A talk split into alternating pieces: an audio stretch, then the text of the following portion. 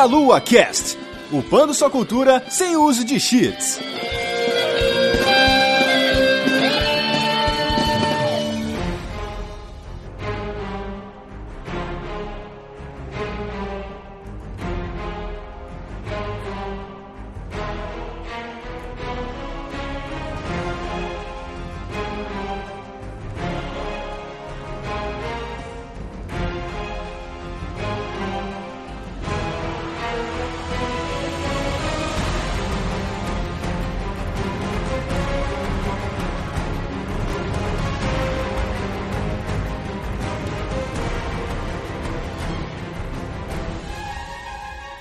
Saudações, queridos ouvintes. Está começando mais um Meia Lua Cast. Eu sou o Renato Seveniani e estou aqui com a Vanessa Reis. Oi, gente, tudo bem? Na parte mais linda do cast, que é falar sobre esses joguinhos que conquistam nossos corações. Sim. E também estamos aqui com o Thiago Moreira. Opa, galera. E aí, beleza? Eu acho que é o mercado de indie que está salvando a indústria, viu? Opa, daí que vem as ideias novas, né? Com certeza.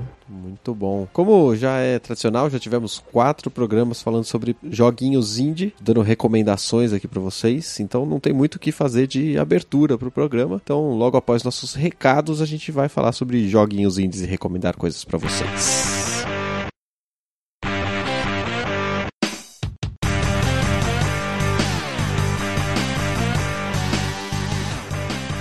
Bem, fizemos uma pequena pausa aqui no nosso podcast para passar alguns recadinhos para vocês. Dentre eles é que está chegando a Brasil Game Show, que será de 10 a 14 de outubro na Expo Center Norte em São Paulo. Então, se você ainda não comprou seu ingresso, compre porque o evento está chegando, os ingressos estão acabando. Haverá várias celebridades dos games, lá dentre elas Charles Martinet, que é o dublador do Mario, dentre outras personalidades muito legais. Estaremos lá para dar um abraço em vocês, então venha até a Brasil Game Show e compartilhar a delícia com a gente. Também, se você quiser se tornar um padrinho do Meia Lua, você pode, a partir de um real por mês no cartão de crédito nacional, internacional e no boleto bancário, poderá nos ajudar muito a continuar a sustentar a delícia, a comprar equipamentos, a sustentar o servidor. Então, venha com a gente aí, sejam padrinhos. E se você não puder nos ajudar com dinheiro, você poderá nos dar cinco estrelas no iTunes ou também no programa que você usa para escutar o podcast ou até mesmo compartilhando com os seus amigos. Então, nos ajude a compartilhar a delícia para que Meia Lua consiga atingir seus pontos mais altos. E por último, se você quiser divulgar o seu produto aqui nesse podcast, você poderá encontrar em contato diretamente com a Juliana no e-mail jujubavi@gmail.com ou diretamente com a gente em contato arroba meialuafafrentesoco.com e aí você poderá divulgar o seu produto aqui nesse podcast. E vamos voltar ao nosso podcast sobre jogos indies e nos vemos na leitura de comentários. Ah!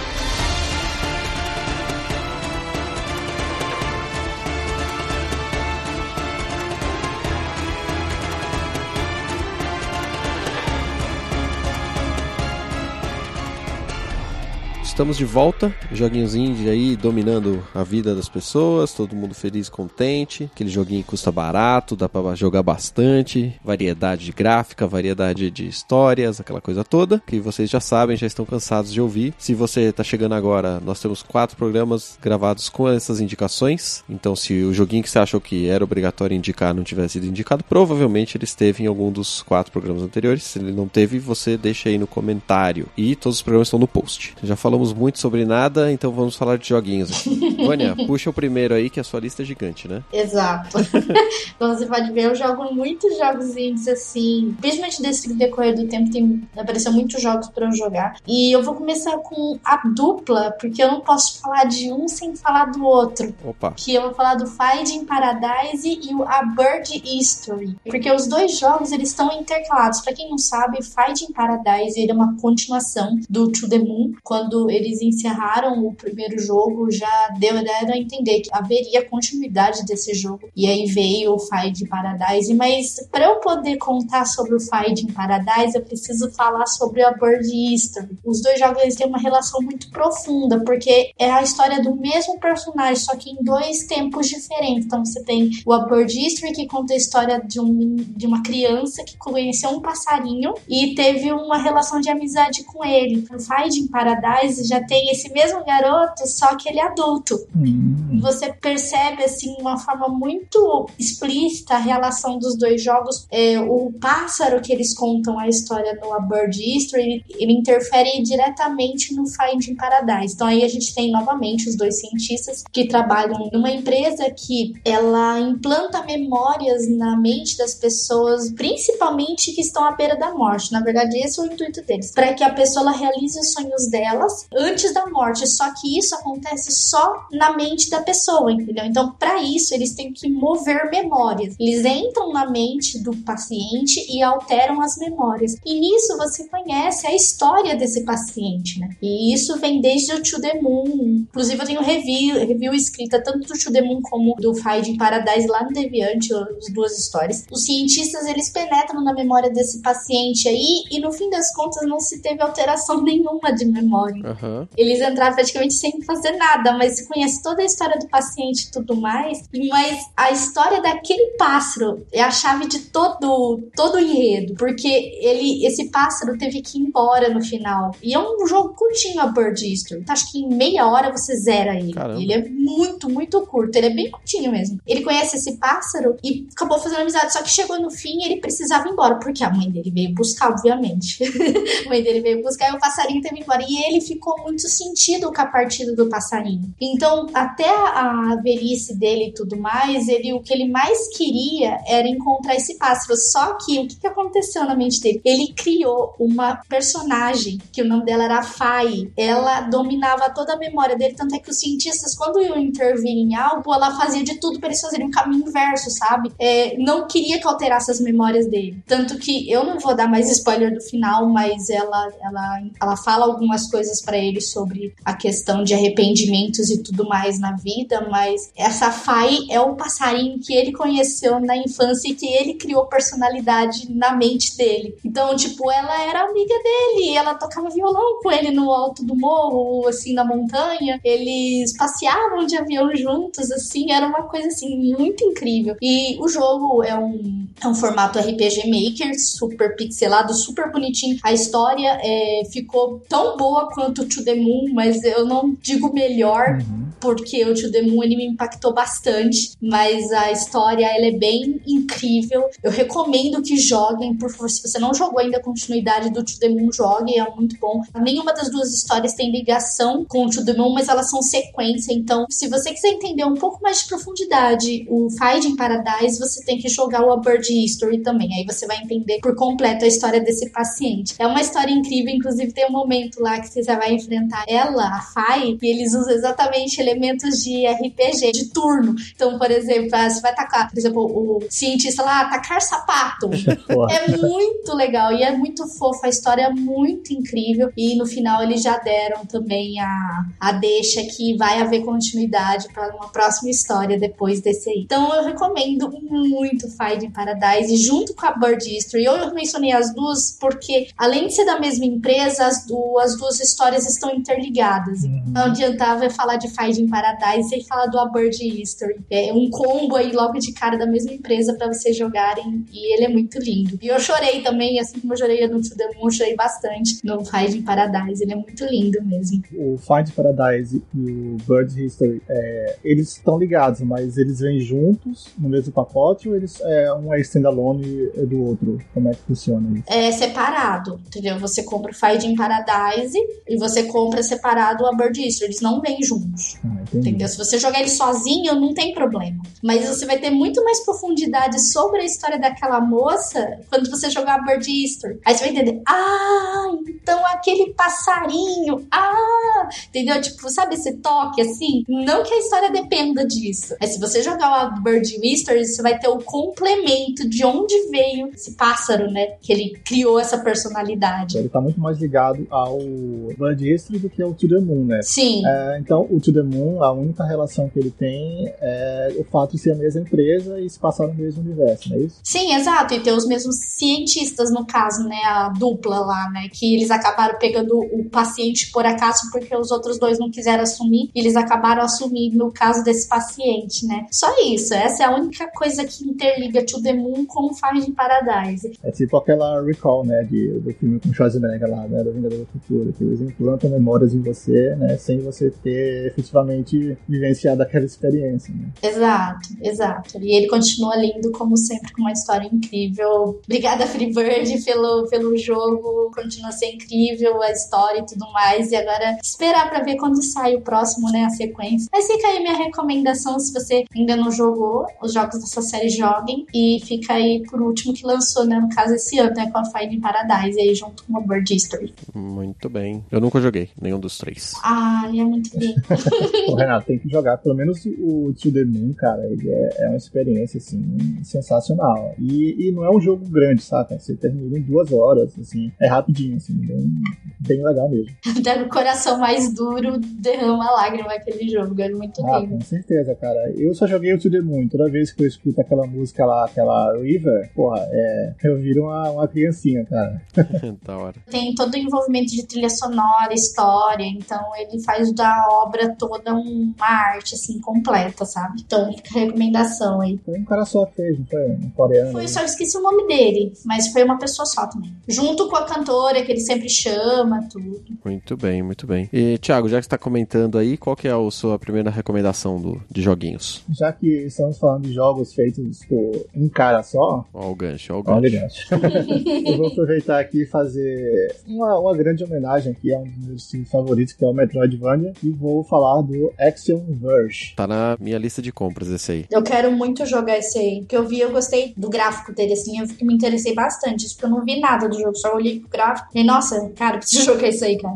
Além de nós dois que já estamos convencidos de que esse jogo vai ser legal pra nossa lista, convença os ouvintes aí. Você já tá convencido, né, Renato? Eu vou convencer mais ainda, cara, porque eu sei que vocês são fãs de Metroid, e os ouvintes também. E esse jogo, cara, ele é uma carta de amor a Metroid, principalmente ao Super Metroid, assim, tudo nele, o level design, a jogabilidade, né, todos os fatores Metroidvania, tudo, tudo nele é muito similar ao Super Metroid. O mundo é aquela coisa alienígena. Você joga com um cientista chamado Trace, ele acorda depois de uma explosão no laboratório e ele se encontra num mundo estranho, né, é alienígena, tem até umas coisas bem estranhas e ele tem que basicamente seguir o caminho dele para encontrar a verdade, né, sobre o que aconteceu e qual é o papel dele nisso aí. É cheio de mistério, sabe? Você não sabe do jeito que tá acontecendo, mas assim, é como todo jogo de plataforma, como todo Metroidvania, você acaba deixando a história de lado um pouco e porque a jogabilidade é muito, muito boa. Se prende muito mais na jogabilidade do que na história, embora exista de fato uma história no jogo. Sim. É aquela coisa, você vai para um lugar e tem coisas que você não pode passar naquele momento,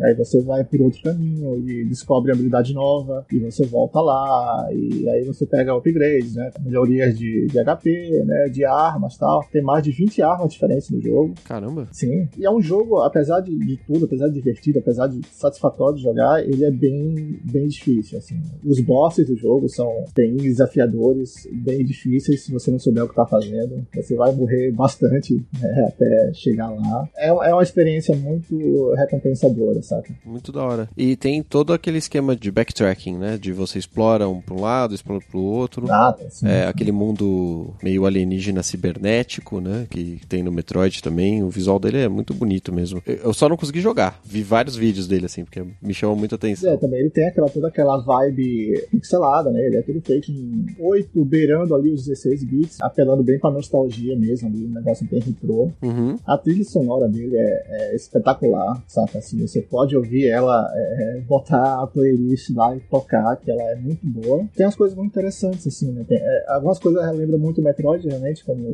tem, tem uma habilidade lá que lembra muito a Morph Ball, né? É, de você passar por lugares apertados e tal, só que eles incrementam isso de uma forma bem melhor, bem é, mais intuitiva, assim, você pode até se teleportar para o lugar de onde estava o seu drone, né? Que é, que é a habilidade que você pega. Sei lá, tem a habilidade de você. Uma arma que ela é, é um disruptor, na verdade, que tem algumas coisas no cenário, algumas barreiras que são literalmente glitches, né? São coisas totalmente é, é, bugadas, né? Aquela, aquela textura de glitch mesmo, de, de tá faltando, sabe? E você pode usar o seu disruptor para quebrar essas barreiras. É bem interessante. Bacana, bacana. Eu estou na expectativa de conseguir jogar esse jogo. Infelizmente, a minha lista de jogos é meio gigante e eu não vou gastar dinheiro nele ainda. e eu queria comprar ele no Switch, porque ele tem a cara do joguinho que eu vou jogar pra cacete no Switch, assim, sabe? Ah, realmente, né? É a cara do Switch. Né? Apesar de eu ter jogado no PS4. Nas outras plataformas ele é mais barato, esse é meu problema, né? Uhum. Fico na dúvida entre jogar no mais barato ou jogar no que eu acho que vai ser a plataforma que eu vou conseguir jogar melhor. É, nesse caso, eu acho que vale a pena comprar pro Switch, sim. Maravilha. Exoverge, que é, só pra fazer o gancho aqui, normalmente, do desenvolvido por única pessoa, né? Ele é feito inteiramente, assim, até a trilha sonora, tudo, level design, todos os aspectos é feito por um único cara, que é o Thomas Rapp. Muito bom. Muito foda, que conseguiu fazer esse jogão aí. Está na minha fila, deveria estar na de vocês aí que gostam de Metroid também, que estão ouvindo. E se vocês jogaram qualquer um dos jogos que a gente citar aqui, vocês também deixem no comentário o que, que vocês acham deles e tal. Bom, a minha primeira citação vai ser um jogo que eu paguei dois reais no 3DS. Ué?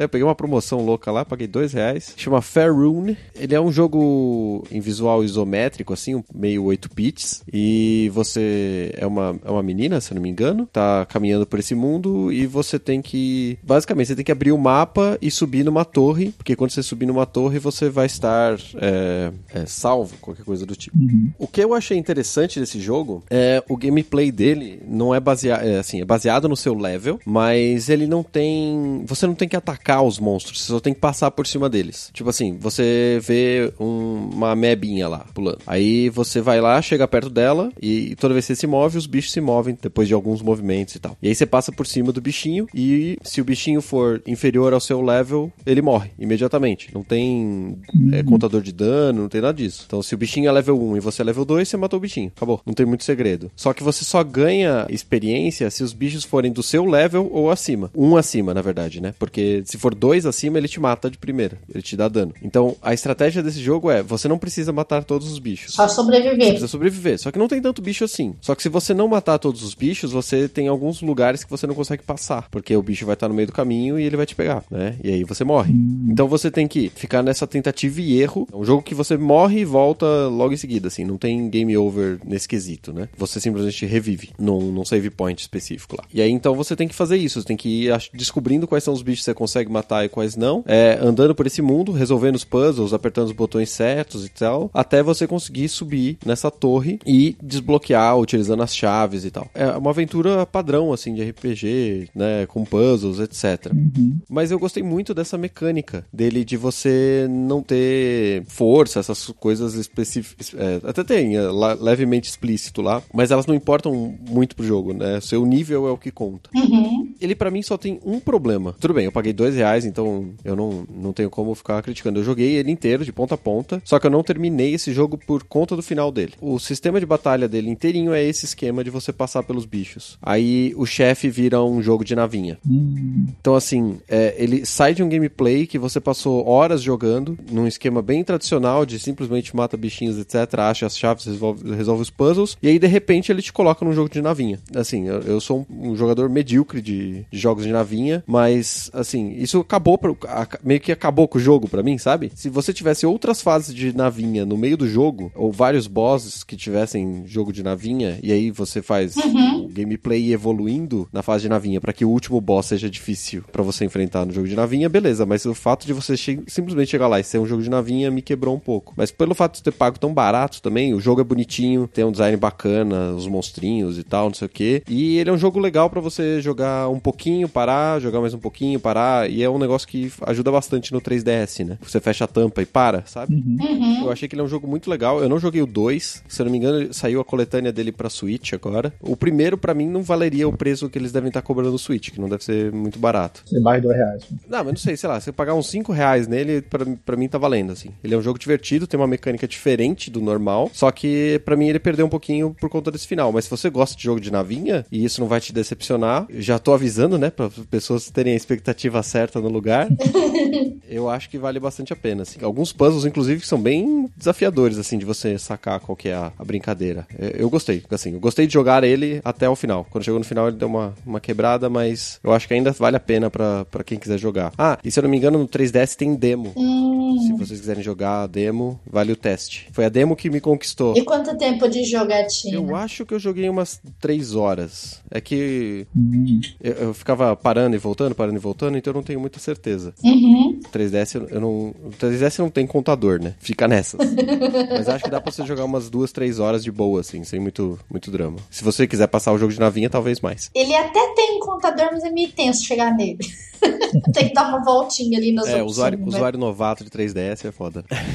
Mas esse navinha dele é tipo, tipo esses Bullet Hell? É tipo um Galaga, você tá parado, você tá é, andando pra cima, né? Você tá voando pra cima. Entendi. É, eu não cheguei, não cheguei a jogar não, mas pelo que eu vi aqui, a estética dele parece muito, não muito, mas lembra um pouco do Link to the Past, né? Pega itens, tá? É, mas aí como o gameplay não tem nada a ver, né? Acaba dando uma, uma refrescada no estilo. É isso que eu achei que, que valia a pena as pessoas darem uma, uma chance. Entendi. Ah, bacana, bacana.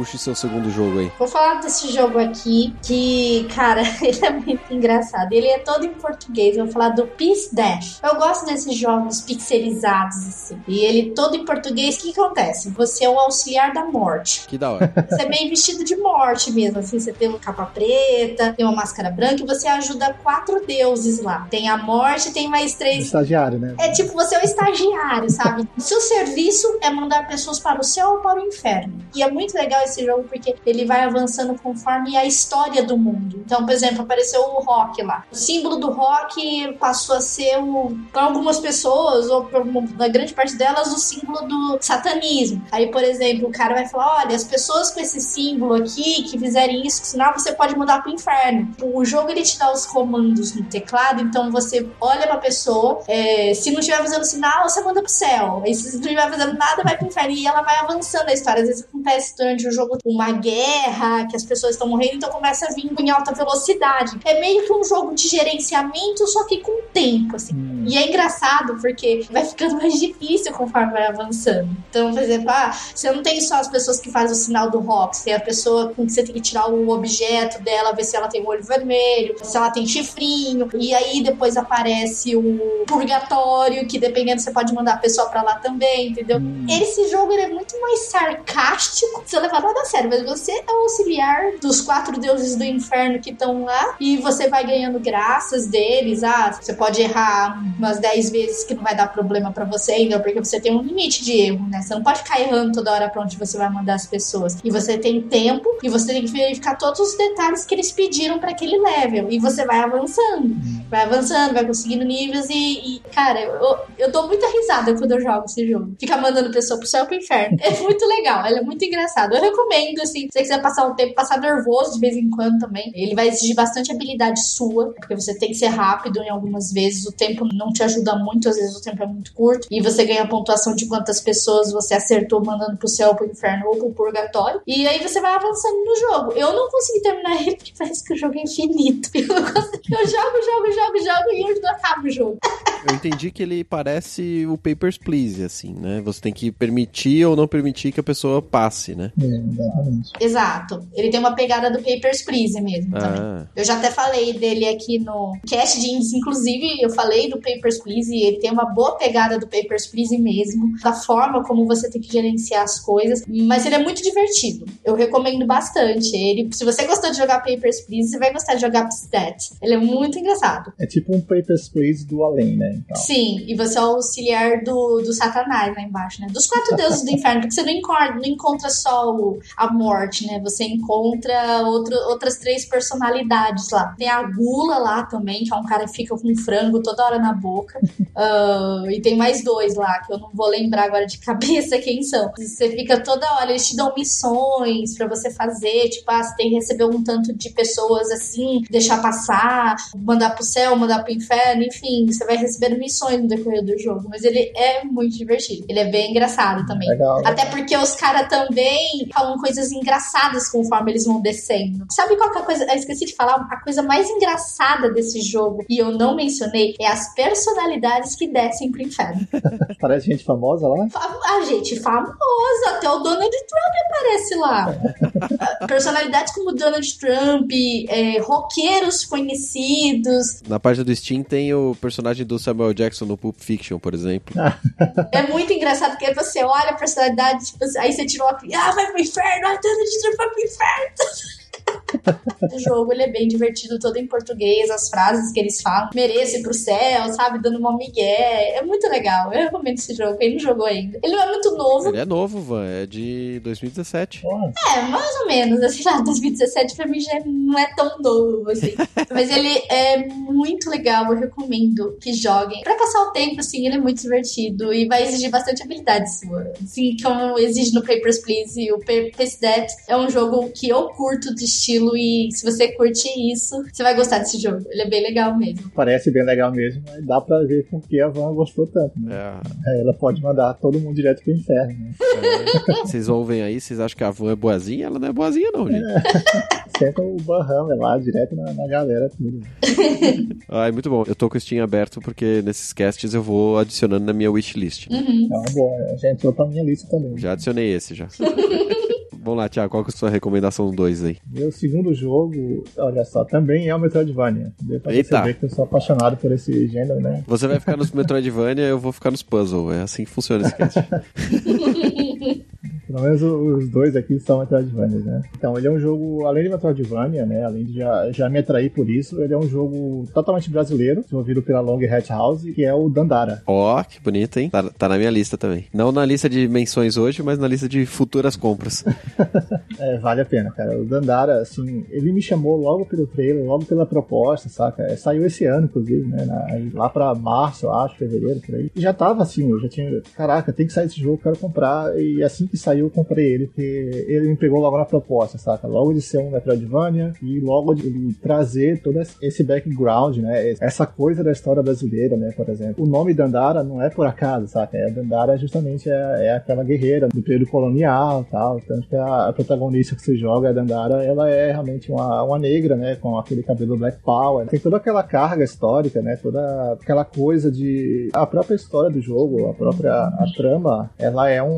Embora ela esteja escondida ali por metáforas, né? Por, por uma coisa ali, um pouquinho ali que você tem que se esforçar um pouco pra entender, mas ela é uma história de combate ao autoritarismo, saca? A escravidão, etc. no- na realidade, né? E nesse jogo é isso aí também. Exatamente, só que é uma realidade muito mais palpável pra nós, sabe? É uma, é uma luta, por exemplo, contra a alienação da mídia, por exemplo. Tipo de coisa que o jogo deixa, assim, a, a ser entendido, sabe? Mas ele não fala isso é, abertamente. É muito legal, cara. E ele tem referências a obras artísticas brasileiras também. Tem umas coisas interessantes que eu cheguei a dar uma olhada. É, exatamente. Tem uma personagem lá, inclusive. Tem a, a própria a Tarsila tá lá, né? A Tarsila Amaral tá lá e tá o Abaporo também, né? Dela. Tá no jogo, sabe? Não é só uma referência, assim. Tá realmente no jogo. É, não é uma referência jogada, né? Não é um, um quadro no fundo, né? Ela tem participação na história do jogo, né? Exatamente. O cenário tem nomes de ruas, sabe? Tem é, ruas é, do Rio de Janeiro, sabe? De, de vários lugares do Brasil, assim. Ele é um jogo que ele apela muito para toda essa carga histórica e cultural do Brasil, assim. E ele é muito legal. E ele tem um esquema de jogabilidade diferente também, né? De você tá, tem que pisar em alguns lugares específicos e apontar para onde você vai pular na próxima posição, não é assim? É, exatamente. Ele é um Metroidvania, só que ele foge totalmente do,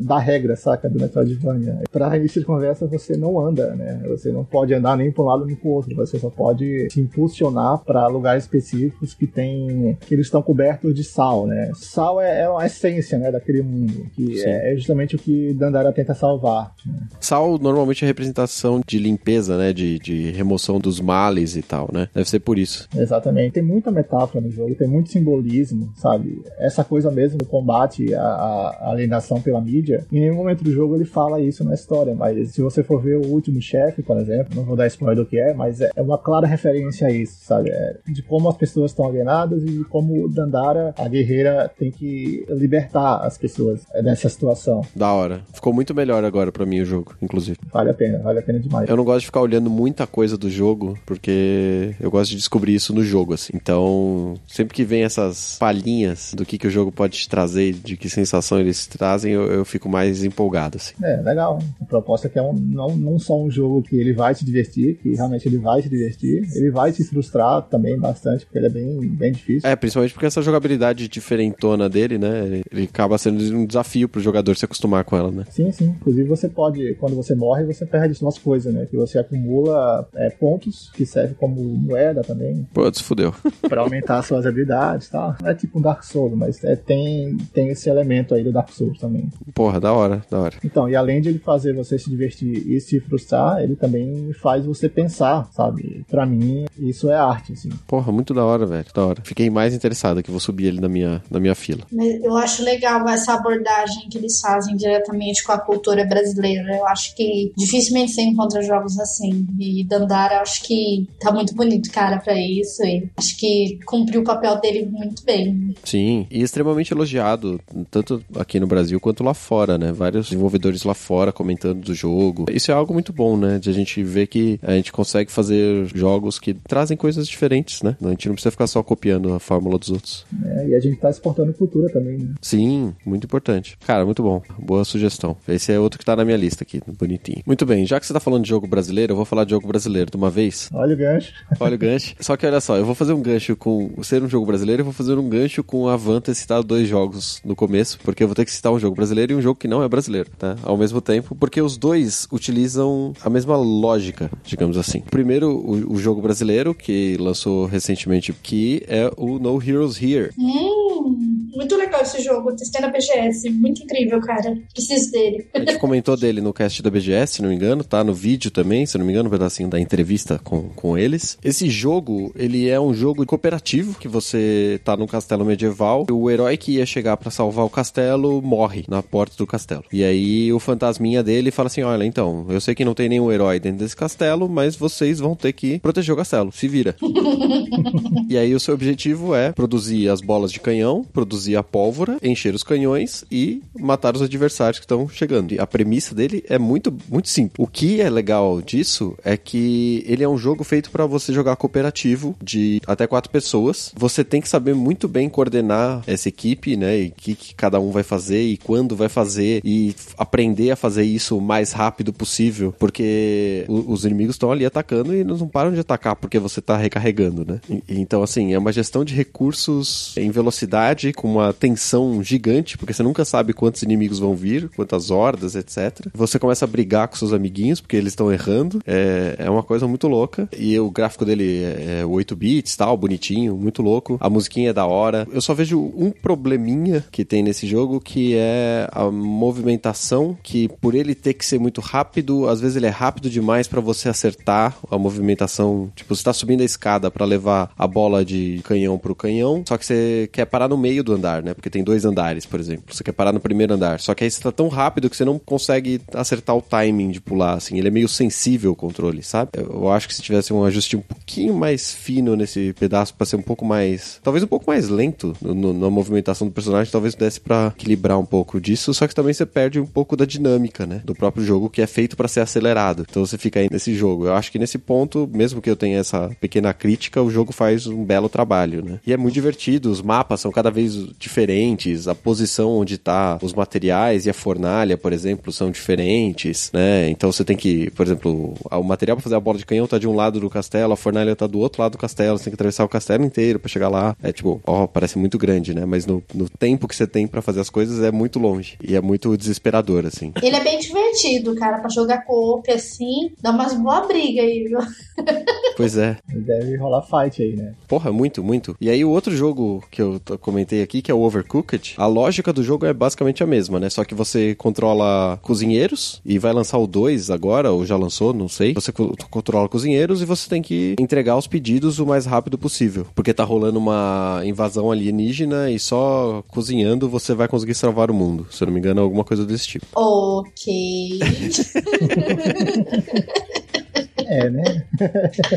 Pois é. A história é interessante. Tipo, ó, cozinha pra você salvar o mundo da, da calamidade dos alienígenas. Eles devem ter vindo com meio fome. E assim, eu citei o, o, No Heroes Here primeiro, porque o No Heroes Here ele tem um, uma variação de gameplay um pouco menor, que você tem que proteger o castelo e tal. Mas ele tem uma variação grande de gameplay em você saber qual é o timing para você realmente atirar, é, limpar essas coisas. Então, tá mais em coordenar as coisas no timing certo, e o Overcooked tá mais em você saber fazer um milhão de coisas ao mesmo tempo, assim, e não se perder na bagunça que é, porque você tem um, um restaurante e, por exemplo, você tem que, agora, na primeira fase, você tem que fazer hambúrguer, na segunda fase, tem que fazer sopa, e os ingredientes mudam, os layouts dos, das cozinhas mudam, às vezes você tá fazendo, tem uma fase que é uma cozinha em cima de caminhões, então são dois caminhões andando lado a lado na estrada, só que eles, às vezes, um tá na frente do outro, então você tem que esperar os dois se emparelharem para você pular pro outro lado, para você conseguir fritar a carne, e aí você tem que pegar e pular pro outro para pegar o tomate, entendeu? Então tem várias coisas que ele tem uma variedade muito maior de cenários, assim. Então são dois jogos com a premissa mais ou menos a mesma, até quatro jogadores, né? E você tem que fazer esse cooperativo para poder alcançar o objetivo mais rápido e da forma mais precisa possível. Só que ambos trazem uma vertente diferente do jogo. Um, ele varia bastante aquilo que você tem que fazer de uma fase para outra, né? Então muda os pratos. E o anterior ele muda o layout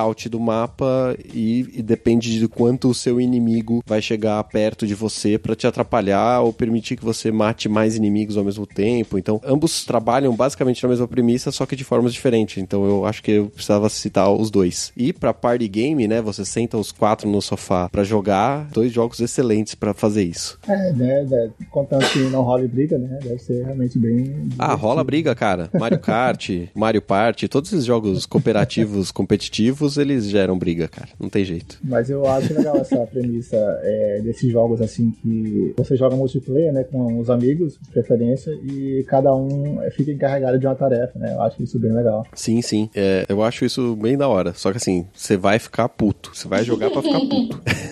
você se diverte, mas você fica puto. É muito louco. Bom, recomendo esses dois: No Heroes Here e o Overcooked.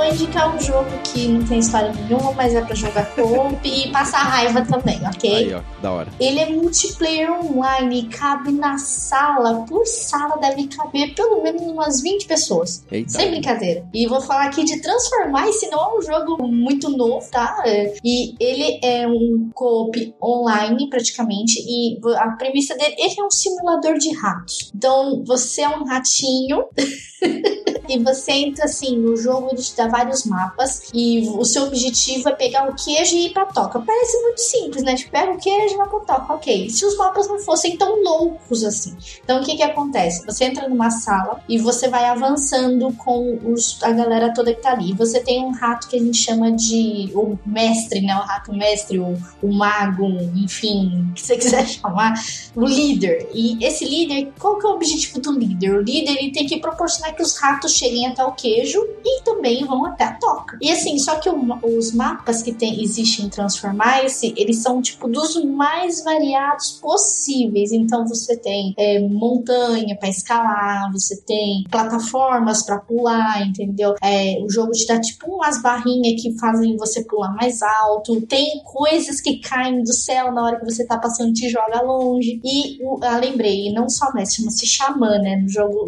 é ah. chamado de o Rato Xamã. E, e, e, o Xamã, ele precisa, tipo, por exemplo, existe um, um abismo enorme entre a, onde os ratinhos estão com a toca e o queijo lá na frente, o Xamã precisa montar, construir uma plataforma para os ratinhos passarem. Então, e você tem duas, duas possibilidades. Você pode ferrar todo mundo, tipo, jogar todo mundo no buraco, ou você pode ajudar os ratinhos, a, no caso, os jogadores, a chegarem ao queijo e voltar pra toca, né? E isso é tudo o Xamã que faz. A fase, no caso, o, conforme você vai avançando, é por sorteio. Então, ele vai numa sequência, uma hora chega em você como xamã, né? E conforme você vai fazendo com que mais ratos entrem na toca com o queijo, você ganha pontuação. Uhum. Essa pontuação você investe nos seus atributos. Você pode ser é, mais construtor, você pode ajudar os ratinhos a voltarem à vida, eventualmente se alguém morreu, entendeu? Você pode fazer várias coisas. O, o xamã geralmente ele tem três funções, né? Da duas, essas são essas que eu lembrei. Mas é um jogo bem divertido,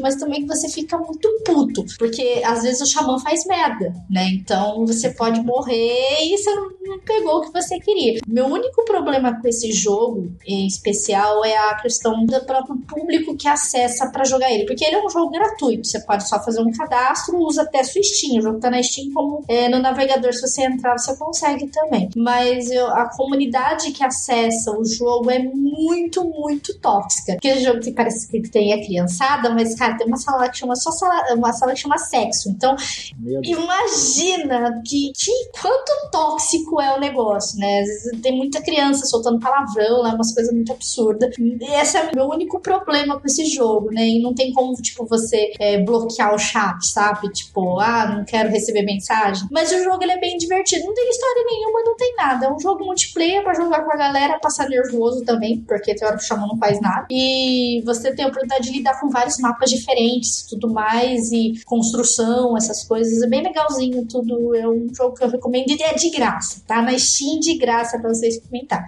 É divertidinho, só a comunidade que é tóxica mesmo, que acessa o jogo, que é quase um absurdo. Uhum. Ele é um esquema meio Lemmings, é isso? De... Sim, Entendi. Ele é bem Lemmings. Ele é bem Lemmings. Na verdade, um jogo que você lembrou que faz, tem bastante associação com, com Transformar esse é o Lemmings, né? Só que a diferença é que os seus, é, no caso, os ratinhos, né? É, são, cada um tem vida própria, entendeu? Então, tipo, você é um uhum. ratinho, você tem que ir lá buscar o queijo e você tem que trazer o queijo, entendeu? Entendi. Não é tipo você é o xamã e você tem que fazer com que os ratos cheguem lá, é, tipo, sozinhos. Não, cada um que você entrou no jogo, você é um rato. Você tem que ir pra lá. Se você não for, se o xamã pegar com você, ele te transforma num bloco de gelo, entendeu? Então, você não fez nada, você ficou parado, entendeu? Os, os ratos, eles são players normais, entendeu? Não são é, bots, né? Diferente do Lemmings, que, tipo, eles vêm sozinhos, sabe? Você uhum. tem que só fazer eles bater, por exemplo, bater na parede e voltar, eles vão voltar. Mas no Transformar-se, não. Transformar-se é cada um por si. Só é isso. O Xamã só faz a, função dele, que é preparar o, o terreno para que os ratinhos possam pegar o queijo e ir até a casinha, né? Ir até a toca. O resto é a gente que faz mesmo. Entendi, entendi. É legal que né, se eu tiver de saco cheio, assim, né? É, é, tiver chateado com alguma coisa, você pode ir lá, entrar de xamã e fazer o pessoal se ferrar, né? Tem isso. É, você não pode, você não consegue cair de xamã toda hora, né? Você tem que que esperar a sua vez, porque ele segue uma lista, né? Então tem 20 pessoas na sala. Ah, vai começar com uma pessoa e vai com a segunda que entrou, a terceira, e vai fazendo até terminar a lista e volta no primeiro, entendeu? E vai fazendo assim, é, vai revezando o xamã, né? Não é o mesmo toda hora. E o Transformice ele não tem só esse modo, ele tem o modo de corrida também, que é pra ir pegando, tipo, boosts até chegar na toca, entendeu? Mas o modo que a galera joga é esse modo de construção mesmo, estilo Lemmings, né? Vai ser bem legalzinho, recomendo o jogo, é bem divertidinho. Só o pessoal do chat que é tóxico. então tá bom. Ignora o público e joga só, é isso? Exato. Então tá bom, muito legal. Tiago, qual que é o seu próximo jogo? Vamos lá. Meu próximo jogo também é Metroidvania, não, sacanagem. Oh, meu Deus.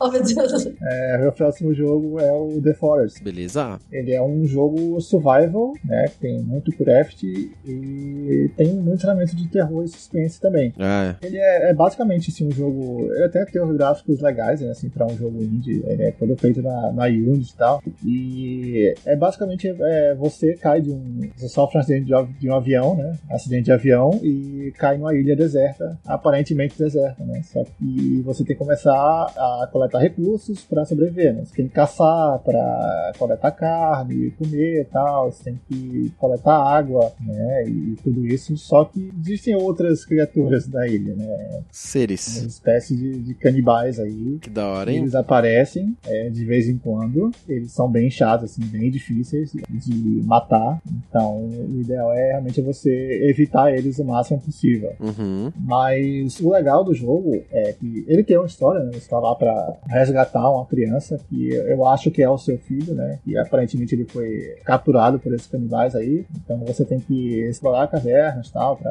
achar esse menino aí. Mas o melhor do jogo mesmo é, é essa experiência do survival, né? Você viver na ilha, você coletar recursos e tal. E principalmente quando você joga com os amigos. Isso aí é mais legal ainda. Ah, dá pra jogar cooperativo também. Dá, dá, sim. Que legal. Eu, eu joguei jogo muito com meus amigos, né? Umas quatro pessoas, assim. É, a gente formou nossa base e tal, é, cortou árvore, né? Aí você pega a árvore, coleta tronco, e aí você tem uma, plan uma, você tem uma, uma planta lá, né, de construção. Você consegue criar estruturas, sabe? Hum. Consegue criar uma casa, você consegue criar uma, sei lá, uma jangada pra pescar. Você pode cercar, inclusive, a sua base ali pra, pra proteger os invado- dos invasores. Você pode criar armadilhas. E tudo isso é bem legal, assim. É, imagina um, um Minecraft, sabe? Só que com gráficos bem melhores. Entendi. O que que acontece, por exemplo, você tá jogando lá com três amigos e um deles morre? Acabou pra ele? Não, é, se um deles morrer, ele volta pro avião. É, o avião é o respawn, só que assim, ele volta sem nada, né? Tudo que ele coletou ali, ele perdeu. Ah, tá. Você tem coletar tudo de novo. Ao longo do jogo, você vai coletando armas, fazendo armas. Por exemplo, você pode fazer um arco e flecha, né? É, misturando corda e graveto. Uhum. E você faz as flechas. Pra fazer as flechas, você tem que matar os canibais, pegar os corpos deles e jogar na fogueira. Que aí Ah. você vai pegar os ossos dele para fazer suas flechas. Entendi. Tem toda essa Entendi. mecânica é, é um pouco sinistro e tal, mas é assim que funciona. É, survival for real, né? Você vai fazer o É, que der. survival é realmente assim, tanto que se você tiver sem comida, sem nada, é, você pode matar um canibal, é, cortar a terra dele e comer. Porra, vai no limite mesmo. Vai no limite mesmo. É, é, você vai perdendo sanidade e tal, sabe? Você vai Ah, ficando mal com isso, mas é, é possível fazer isso sim.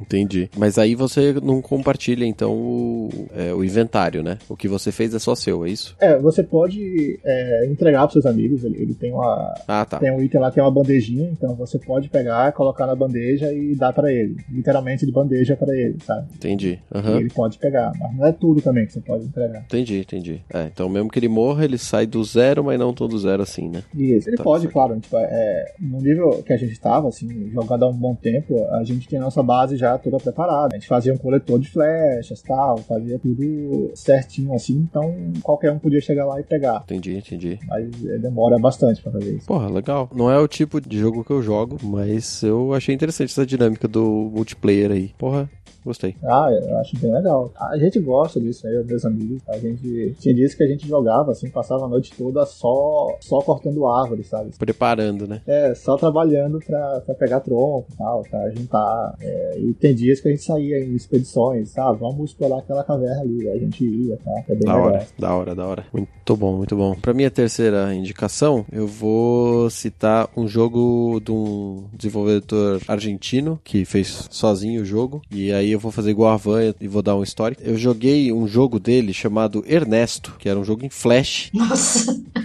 Flash. É, que tinha no Newgrounds, se eu não me engano. Porra, muito bom. E faz muito tempo que eu joguei isso. Deve fazer pelo menos uns 10 anos. E ele, esse Ernesto era o quê? Era um jogo em quatro fases e você tinha que fazer um esquema tipo. Sabe que nem o, la- o labirinto do Minotauro? O cara vai lá, é, entra com um novelo de lã pra ele não se perder e saber o, caminho de volta pra saída. Uhum. Então, você pode fazer o caminho, só que você não pode dar a volta no seu próprio caminho, sabe? Então você tem que andar só em um. Tipo, se você fizer um pixelado, né? Então você só quatro direções, né? Você subiu, aí você colocou direita, direita, direita, você tipo vai bater no seu caminho de volta. Então você não vai poder ir mais pra frente. Então você precisa ir pra esquerda depois, entendeu? Então ele vai te obrigando assim. Você começa com uma vida só ou duas, não lembro agora. Você tem que chegar até é, o final da dungeon, né? Que é um- uma portinha lá. Você tem alguns inimigos, é, armadilhas e você vai coletando itens que vão te deixando mais forte, aumentando sua vida, etc. Né? Ele é um joguinho bem simplesinho com quatro coisas, só que ele era bastante desafiador, assim, porque ele tinha essa, esse quesito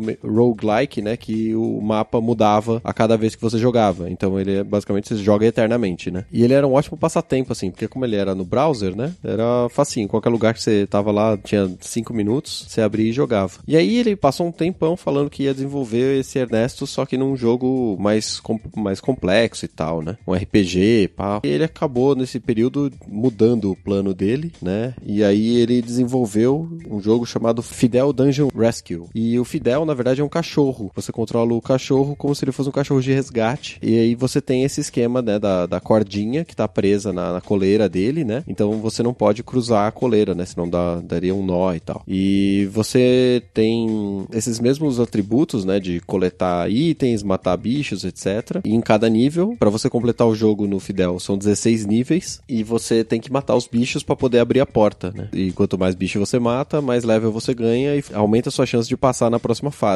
Então você tem que considerar se você vai matar, passar o level rapidinho, ou se você vai tentar fazer o caminho mais complexo possível para poder matar todos os bichos. Só que toda vez que você enfrenta um bicho, você perde um ponto de vida. Então você não pode, se você só tem dois corações, você não pode enfrentar dois bichos seguidos. Você tem que enfrentar um, pegar um coração, quer dizer, o coração no caso é um kit de médico, né? Você pega o kit médico, aí você mata o outro, entendeu? E aí então você tem que calcular seu caminho certinho para você conseguir o maior número de itens, o maior número de experiência, para que isso facilite para você no próximo nível. Isso gera um quesito estratégico muito interessante assim pro jogo. Tem um outro quesito que para fazer com que você não fique enrolando e passe um tempão no jogo, é tem um tipo um fantasminha que depois de acho que dois ou três minutos dentro da fase, ele esse bicho aparece eu e não são em todas as fases, é a partir acho que da quarta ou quinto, do quarto ou quinto nível, é, ele aparece e ele vai seguindo o seu caminho, a sua, a sua coleira. Se ele chegar até você, você morre. E aí toda vez que você morre, você volta pro nível zero e começa tudo de novo. E é roguelike também. Muda a posição das coisas, etc. Então não adianta muito você decorar onde estão as coisas em alguns níveis, em alguns pontos, né? É, em outros eles são meio fixos, porque senão não tem é, como você fazer o quebra-cabeça ali, né? E eu gosto muito desses jogos de puzzle, que tem muitas coisas diferentes e que te desafiam a entender a lógica do jogo e fazer aquilo o mais rápido possível, só que sem ter um timer, assim. E tem algumas outras lógicas de jogo que, por exemplo, acho que é o nível 4 ou 5, tem um alienígena bem no meio do mapa. E esse alienígena, a cada acho que quatro movimentos seus, ele solta um, um raio laser. E aí você tem que fazer quatro movimentos para que no quarto movimento você não esteja na direção do raio laser. Uhum. Então ele vai incluindo inimigos diferentes e mecânicas diferentes nesses outros níveis para permitir que você pense em formas diferentes de quebrar os quebra-cabeças assim. Isso é interessante. Vou colocar esse joguinho na minha lista, que já é um jogo que eu gosto. A estética dele lembra bastante aquele outro jogo indie também. É Crypt of the Natural Dancer, eu acho. Ah, sim, tem alguma coisa semelhante. Só, só a estética mesmo, assim, visualmente, que tem os tiles. Ele é um roguelike mais. é, com movimentação mais limitada, né? Eu acho interessante isso também. Bom, de qualquer forma, fica aí a, a dica do Fidel e seu gráfico bonitinho. Bom, a gente já tá aí um, um tempinho já falando dos joguinhos, cada um citou três, quatro, talvez, né? Vamos então fazer umas menções aí da, daqueles jogos que são bacanas, que vale a pena o pessoal conferir, mas que a gente não vai explanar tanto quanto os os, os jogos anteriores. Então, Vanzita, quais são suas menções honrosas aí desse, desse programa? Vou falar de dois jogos então aqui, que é o Third Six Fragments of Midnight Aham. e um que chama é, Vi, Vi, Vi, Vi, Vi, Vi. É, são seis vezes, né? Vivi, vi- São seis vezes. Exato, são seis vezes. A premissa dos dois é a mesma, que é você buscar objetos e passar obstáculos e lugar cheio de espinhos. Se você encostar nesse espinho, você morre e você tem que voltar da onde você tipo, meio que salvou o jogo, com exceção do nesse Fragments of Midnight que você volta do começo. Aham. E a premissa é a mesma, é você buscar objetos, é, no caso do Fragments, é você pegar objetos e completar a sua missão, que é trazer todos os objetos brilhantes até o local que você começou o jogo. E o Vivivi também tem a mesma premissa, que você salva pessoas, entendeu? Você vai salvando seus companheiros que você vai encontrando no meio do caminho. Pra quem gosta de jogos nesse estilo, de você ter bastante concentração pra poder ultrapassar esses obstáculos e morrer o mínimo possível, né? Eu recomendo muito o 36 Fragments. Eu joguei no Nintendo Switch com o troquinho que sobrou do, do que eu comprei da DLC do Zelda Breath of the Wild. Sobrou um troquinho e comprei esse jogo. E o, o Vivivi tá na Steam, eu só não me lembro o preço. Ah, ele é baratinho. Ele é bem baratinho, então recomendo esses dois joguinhos aí pra fechar minha parte. E só. Muito bem, muito bem. Esse Vivivi aí eu cheguei a jogar, não é o estilo de jogo que eu gosto, mas ele é bem desafiador, assim. O começo ele é bem light e depois ele pega pesado, cara. Você passa bastante nervoso. Também não é meu tipo de jogo, não, mas o 36, ele me lembrou bastante, visualmente, o Limbo. Sim, a ambientação sonora dele é bem assim, é um jogo com uma, um som muito tranquilo, dá até sono, de tão tranquilo que ele é, assim. Mas eu recomendo, jogue ele, ele é muito legal também. Eu não terminei ele ainda porque eu, o máximo que eu consegui foram 20 fragmentos, são 36, e eu não consegui terminar ainda. E é bem bonito, por sinal, ele é muito limpinho, o personagemzinho, aquela- aquele quadradinho brilhante, ele é muito fofinho. Eu vou também com duas aqui, com duas missões. Não por acaso também são dois Metroidvania. né? Oh meu Deus. Eu vou com o Aquamele. Pô, esse é da hora, hein? Jogão, cara. O dele é muito bom. Ele, assim, a- assim como o Dandara, ele tem essa pegada baseada na cultura brasileira, o Guacamele tem, ele é muito baseado na cultura mexicana, né? Principalmente daquela coisa dos luteadores, tá? Né? Do, aquele dia do- dos mortos lá também. Ele é um Metroidvania, é, você coleta habilidades, volta, né? Faz backtracking pra acessar novos lugares e ele tem muita referência à cultura pop e ele tem muito humor também, sabe? É um jogo muito divertido, muito engraçado de se jogar. É, basicamente você mata todo mundo na porrada. Também é bem legal isso. da hora, da hora. Ele é muito bonito, cara, muito bem feito. Vai sair o 2 aí, inclusive, né? O segundo, ele é o One Up. Ele é um- uma experiência, assim, como se você pegasse uma partida de RPG, né? Com seus amigos de RPG de mesa e levasse isso pra dentro de um jogo, de um side-scroller. Você coleta habilidades, tem tal, você pega armas. A todo tempo é, tem um mestre, né? Tem um narrador que ele tá é, tentando te ferrar o tempo do- todo. Ah, você tá vendo aqui um- um- uma passagem ali, parece segura, e você vai andar e de repente é, cai uma pedra e te mata na hora. Assim, Aham. É bem, é bem sacanagem mesmo. Ele é bem difícil, você morre assim e você, você começa a rir, sabe? É tão inesperado. Assim, Meu Deus, cara, como é que isso aconteceu e tal? É, é bem legal, bem divertido e também tem muita referência à cultura pop tal. Principalmente se você jogar com seus amigos também, que ele tem pop também, bem legal. Esse Anep eu toda vez que tem Steam Sale, eu fico olhando pra ele e eu não compro. O esquema dele de ter um inventário gigantesco e, e a ficha do personagem com as porcentagens e tal, isso meio que dá uma afastada, assim, sabe? Por mais que eu goste de jogar RPG de mesa, A princípio pode parecer, né, realmente muita coisa, mas ah, você joga um pouquinho e, e de repente aquilo não é mais nada, sabe? Supera aquilo rapidinho, assim. Ah, legal. Isso é bom saber. Vamos ver se na próxima temporada de, de promoções eu pego ele. Pra fechar aqui o cast, eu tenho duas menções também. A primeira menção é um jogo chamado Star Vikings, que a Van talvez vá gostar da premissa, porque ele é mais ou menos o seguinte: você, você controla vikings que estão numa nave alienígena, não é Lost Vikings, é Star Vikings. E você tem que derrotar esses inimigos em várias fases. O quesito é que você luta em linhas. Então imagina o Plants vs Zombies, certo? No Plants vs Zombies você tem os zumbis te atacando e você coloca as plantas e elas ficam fi- fixas, né? Pra defender. Nesse você Certo. tá, na verdade, atacando. Então os inimigos estão parados nas suas linhas, né? No, num quadrado na sua linha. E você tem que fazer com que o viking ande pra frente pra poder matar esse bicho. E, e é basicamente assim: você arrasta ele pra frente e para ele logo depois do inimigo, pra ele dar um golpe. Então é como se ele fizesse um charge, né? Tipo, Desse uma corrida em direção ao inimigo, batesse nele e parasse logo depois. Tipo golpe fantasma do Ikki, sabe? Ah, sim, sim, fantasma, Que o cara sim. atravessa o maluco dando um soco e para do outro lado. Sim. Então, é basicamente isso que você tem que fazer. Só que assim, se tiver um inimigo logo na casa da frente, ele vai te atacar, entendeu? Então você tem que saber quando que você vai fazer o ataque. Aí tem ataques especiais, por exemplo, que tem vikings que permite é, você matar dois inimigos de uma vez. Você pode pular entre as várias trilhas, né, que vão ter. Então ele tem essa dinâmica. Eu acho bacana, é, é divertidinho assim, não é nada espetacular, mas é divertido. E o outro jogo é o Super Hot. É um puta jogo. Eu iria citar ele como um dos três jogos principais, mas não deu tempo de eu jogar ele o suficiente pra eu comentar. Basicamente é um FPS com um gráfico em low poly, assim, então ele é o, o- tipo o mapa tudo é tudo branco ou cinza claro. Todos os seus inimigos são vermelhos e você dá tiro neles. O grande quesito desse jogo é que os inimigos só se movem quando você se move. Assim, enquanto você tá parado, eles estão movendo bem lentamente, tipo fração de movimento por segundo, assim. Você nem quase não vê eles se mexendo. Só que na hora que você se mexe, eles se mexem tão rápido quanto você. Então você tem que ficar esperto. Um shooter puzzle, assim. E assim, só precisa de um tiro pra morrer, tanto eles quanto você, né? Então você tem que ficar esperto e não errar os tiros.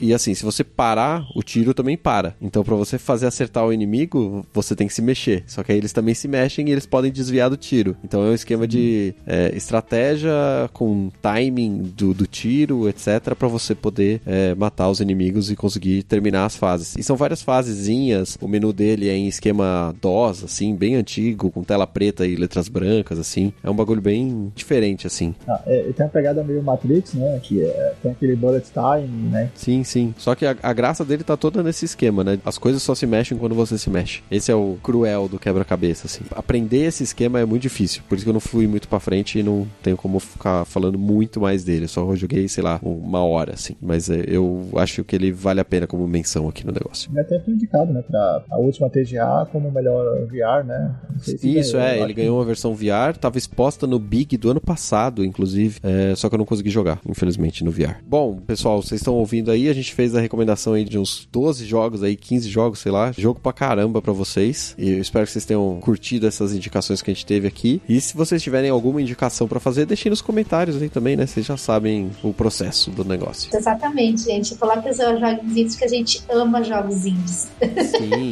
exatamente. que falta em talvez recurso, sobra em, em dedicação, né? O pessoal faz jogo realmente ali com, com coração, né? Tá Sim, mais sim. pegas que se possa parecer, né? Na verdade. Então é isso, pessoal, então fique aí na nossa sessão de e-mails, e até a próxima semana.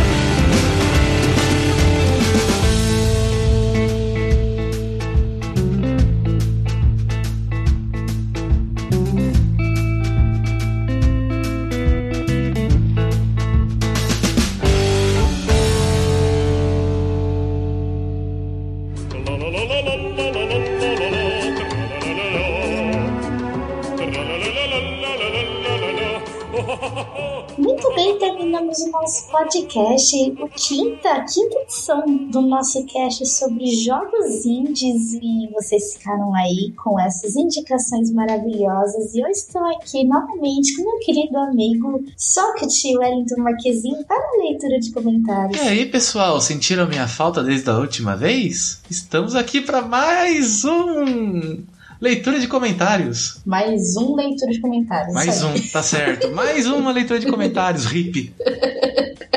Bem, então estou aqui novamente com ele para fazermos a leitura de comentários do cast passado que foi sobre joguinhos mobile. E aí, Soft? O que que você anda jogando no celular? Ah, ultimamente eu revivi um pouco do Pokémon GO e acho que só, eu não tô muito jogando coisa no celular não. Tô mais jogando papo fora e lendo livros. Mas nem o joguinho da Magikarpa? Não, não, não tem mais feedback dela. Tipo, ela só funciona. Não pode mais postar nada na- no Facebook, Instagram. Desativaram isso. Não tem mais pra ver a competição de quem tem a Magikarpa que pula mais alto. Então, é, eles já abandonaram o jogo de certa forma. Então vamos ler os comentários recentes a esse cast, que foi sobre joguinhos mobile. Vamos ver se vocês curtiram também as nossas indicações aí. Nós temos três comentários hoje aí, um no nosso é, portal site Meia Lua e mais outro lá no é, portal Deviante. Então nós vamos começar pelo nosso site aqui do Meia Lua. E só te faça as honras, leia aí o primeiro comentário. Então vamos ler o comentário do nosso querido, amado e fideligno. Tô desistindo, nosso querido Marinaldo. Gente, desculpa não ter comentado na semana passada. Não fiz por motivos de força maior. Bom, o motivo foi que finalmente consegui tirar dúvidas da minha lista de a jogar e me sinto muito satisfeito com isso. Só posso dizer que o jogo é maravilhoso e surpreendente. Mesmo tomando mais spoilers que o Bak. Mas dessa vez eu fiz antes mesmo de jogar. E no momento que o cast ainda tá quentinho. Tem mais presa a comentar. Nossa, que isso, Marinaldo. Ok, só vou terminar de ouvir o cast e comento direito. Terminando de ouvir o cast, né, Van? Ele continua. Três anos depois. Antes que me esqueça, também tive um Nokia com o jogo da cobrinha. Quem nunca, né? Mas o meu era o 1100. Por causa do meu irmão mais velho, foi tirado à força. Bom celular. Meu último Nokia foi um Express azul para a música, que me ajudou muito nos momentos de medo depois do episódio de- do crente com o viado. Já não preciso mais tanto, mas por via das dúvidas tenho meu estoque de fones de ouvido. Assim não fico tão dependente do mesmo. E acho que não cheguei nessa parte do cast. Faltou falar do famigerado Brick Games, o melhor portátil de camelô do mundo com mais de mil jogos. Bom, se bem que a gente tá falando de mobile, né? Quando a gente fala de mobile, a gente fala de celular, né? Não necessariamente no caso do Brick Games. É, que os mil jogos eram Corridinha, Tetris e talvez Serpente, né? Com 500 versões de cada um. Exato. Com obstáculo, com sem obstáculo, obstáculo flutuante, corrida com um carro correndo do seu lado ali ao mesmo tempo que você, enfim. Eram várias versões que você tinha do mesmo jogo. Aqueles, na verdade, tipo, você tinha de 1 a 10 Tetris. Na verdade, era o nível de dificuldade do Tetris, né? 1 era fácil, 10 era o difícil, mas você não sabia disso. É, então, você não sabia disso, você achava tipo, nossa, jogos, olha, olha quantos jogos. Aí você fala, ai, eu tive mil jogos da minha vida. Mas muito obrigada por desistindo pelo seu comentário, mas o Brick Games não se encaixa em jogos mobile. E agora eu vou ler o comentário lá no Portal Deviante. Muito obrigada a todos os deviantes que têm nos escutado aí. E, e quem deixou o comentário foi o Mal Franco, lá do Filmes e Games. Um grande abraço aí para os meninos do Filmes e Games aí, tanto o Leandro Valina como o Mal Franco, né? E ele deixou o seguinte comentário: André, eu percebi uma provocação aí. Terminar River Rage não é lenda, é fato. Acredite. E aí? Hum. E River Rage eu, eu não me lembro de ter terminado. Eu não me lembro de ter terminado esse jogo, mas eu lembro que eu joguei muito e é um dos joguinhos assim de navinha que eu mais gosto, cara. Se você tá pra jogar, eu me divirto ainda jogando River Rage. Cara, esse jogo era espetacular, sensacional. É gostoso demais. E sabe o que eu acho? Eu acho que isso daí é uma ponta solta para um dia de encontro de filmes e games em Minha Lua e o desafio de River Raid. Eu também acho, acho justo que a gente jogue River Rage todo mundo? Eu, eu estralo a pipoca. Exato, e a gente fica esperando a treta. Mas muito obrigada, Malfranco, pelo seu comentário. E só que acabou os comentários de hoje. Ah, porque vocês deixam tão pouco comentário, gente. Tem que escrever mais, galera. Tem que dar feedback. A gente quer ouvir também as ideias de vocês, as indicações de vocês que vocês andam jogando. Ou até mesmo desabafar com a vida e ficar jogando conversa fora aqui nos comentários, é verdade, Sócrates. Claro, claro. É uma forma de se expressar também. Queremos a, a opinião de vocês e queremos ler vocês. Claro, não deixa só a ideia na mente, bota ela no papel ou na webpage. Exatamente, mas muito obrigada a todos os que têm nos escutado e têm nos ouvido. Obrigada a todos os nossos queridos ouvintes. Não se esqueçam de nos seguir nas nossas redes sociais, que estão todas na descrição desse cast: nosso Twitter, nosso Facebook, nosso Instagram. Não se esqueça de se inscrever no nosso canal de vídeos e no nosso canal de lives. Lives estão acontecendo todas as quintas e sextas-feiras, às nove e meia da noite para vocês. Toda semana com joguinhos novos ou os mais clássicos. Como será essa semana maravilhosa que pensando agora na quinta-feira com Mega Man Mega Collection. E na sexta-feira jogaremos Sonic Mania. Então, se vocês quiserem dar um pouquinho lá no Meia Lua, vão lá, aproveitem, se inscrevam e compartilhem. Não se esqueçam de compartilhar a delícia para todo mundo ouvir. E um grande beijo para vocês e nos vemos no próximo teste.